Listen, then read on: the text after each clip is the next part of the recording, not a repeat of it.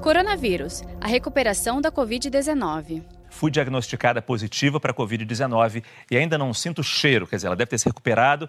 É, já terminou minha quarentena, já se recuperou, mas o, o, o olfato ainda não voltou. Demora muito para voltar? Então, a recuperação da mucosa da narina é um pouquinho mais demorada. Pode demorar uma, duas, eventualmente três semanas. Mas não quer dizer que a doença está ativa. Isso é um processo de recuperação. Mas nesse momento, ela.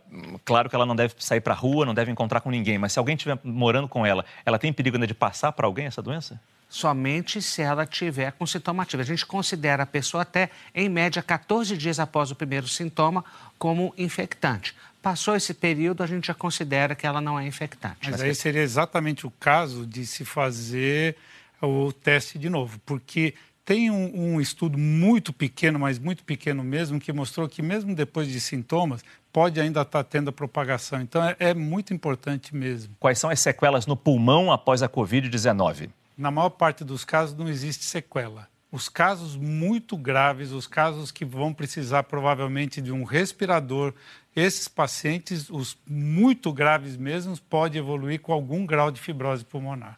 Saiba mais em g1.com.br barra coronavírus.